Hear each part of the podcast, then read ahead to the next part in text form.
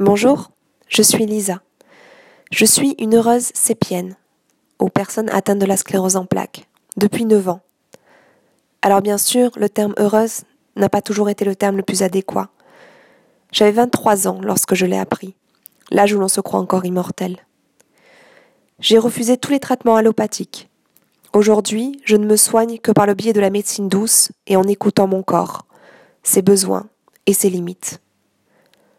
C'est mon parcours que je souhaite vous partager, car j'ai finalement choisi de regarder celle que j'appelle ma meilleure ennemie, non plus comme un drame et une fin en soi, mais comme un nouveau départ, et comme une véritable alliée. C'est donc mon histoire que je souhaite livrer, et un désir de délivrer un message d'espoir, de rencontrer, échanger, partager avec des personnes sur ce même chemin.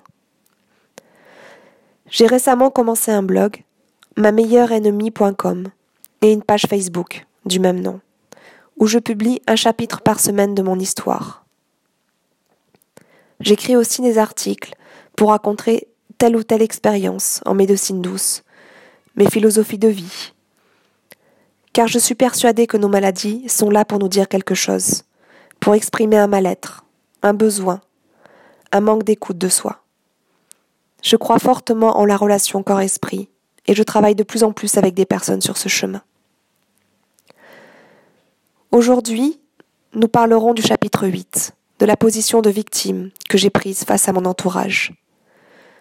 Pour rappel, dans le chapitre 7, je venais de découvrir le traitement qui suit une poussée de sclérose en plaques, à savoir les bolus de cortisone. Cette expérience était assez traumatisante, autant pour moi que pour mes proches, elle a été réalisée dans un contexte assez déshumanisé, où j'avais l'impression d'être un numéro parmi tant d'autres. J'en ressortis complètement hébété, ne sachant plus quelle conduite adopter. À la sortie de l'hôpital, alors que j'avais récupéré toutes mes fonctionnalités, je me retrouvais en état de choc. Mais que s'était-il passé? C'était forcément un mauvais rêve. Mon corps réagissait désormais normalement. Les médecins devaient forcément s'être trompés. Et s'ils disaient vrai, c'était simplement une petite sclérose en plaques, comme le neurologue me l'avait dit. Cela n'avait forcément rien à voir avec des personnes handicapées, qui marchent péniblement avec une canne ou qui sont en fauteuil roulant. Moi, c'est pas pareil. Ça ne pouvait pas être pareil. J'étais cependant trop fatiguée pour m'imaginer repartir en Italie, et je décidai de rester chez mes parents, un peu abasourdie. Mes proches aussi étaient très remués, et je sentais bien que personne ne savait comment réagir. Très vite, sans m'en rendre compte, je glissais lentement dans une position de victime. Je n'arrivais pas réellement à prendre la mesure de tout ce qui venait de m'arriver, malgré la lourdeur, du traitement. Et j'avais surtout besoin que l'on me plaigne, que mon entourage s'intéresse à moi. Je me retrouvais à raconter à tout le monde ce qui m'arrivait. À la boulangère, en allant chercher le pain, au boucher, au primeur, à nos voisins, à la femme de ménage. Bref, à toute oreille qui se montrait un tant soit peu bienveillante et qui me confortait dans ce rôle. Non seulement je cherchais à susciter la compassion, mais en fait, une partie de moi cherchait aussi à rendre cette annonce plus réelle, à me l'approprier. J'annonçais ma sclérose en plaques sans vraiment être à même de ressentir quoi que ce soit. Au fond, seule m'intéressait la réaction que je suscitais chez mon interlocuteur qu'il fasse partie de mes proches ou pas. Aujourd'hui, je réalise qu'inconsciemment, je me complaisais dans ce, rôle de victime. Pour la jeune fille que j'étais, qui manquait terriblement de confiance en elle, cela me permettait ainsi de pouvoir capter et obtenir l'attention des autres. Je me sentais enfin exister. Ce monde de victime était le seul qui existait à mes yeux à ce moment-là. Je ne pouvais rien faire pour parer à cette fatalité. Alors, quelque part au fond de moi, j'attendais après les autres. J'attendais que quelqu'un vienne me sauver.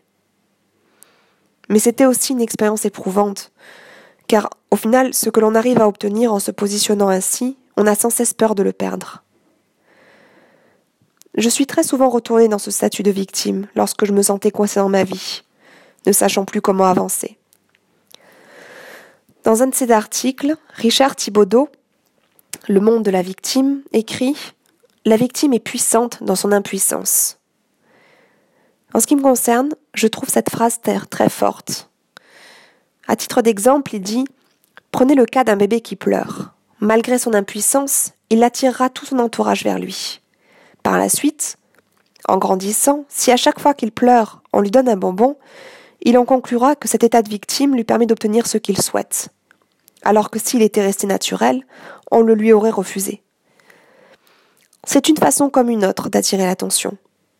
Mais si cela marche très bien dans les premiers temps de la maladie, nos proches ne savent pas comment réagir et sont aussi très affectés par ce qui nous arrive, il arrive forcément un moment où les relations deviennent faussées.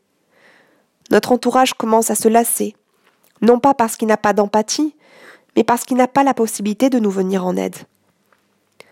Face à une personne qui n'existe plus qu'en tant que victime, il ne sait plus quelle posture adopter et peut s'éloigner. Je reviendrai souvent sur ce thème dans mes prochains chapitres, car cette posture a vraiment marqué ma vie pendant de nombreuses années. En restant dans ce statut de victime et en ne m'exprimant que dans la plainte, au fond, j'attendais que quelqu'un vienne résoudre, pour moi, la problématique à laquelle je faisais face. Cette situation avait quelque chose de confortable. Et elle aurait vraiment pu durer, si une petite phrase anodine de ma mère n'avait pas agi sur moi comme un électrochoc. Cela sera mon premier déclic pour m'en sortir. Et cela sera l'objet de chapitre 9, que vous retrouverez la semaine prochaine. Si cette histoire vous intéresse, n'hésitez pas à vous abonner sur iTunes, n'hésitez pas à commenter, et n'hésitez pas sinon à me retrouver sur mon blog ma-meilleure-ennemie.com ou sur ma page Facebook du même nom.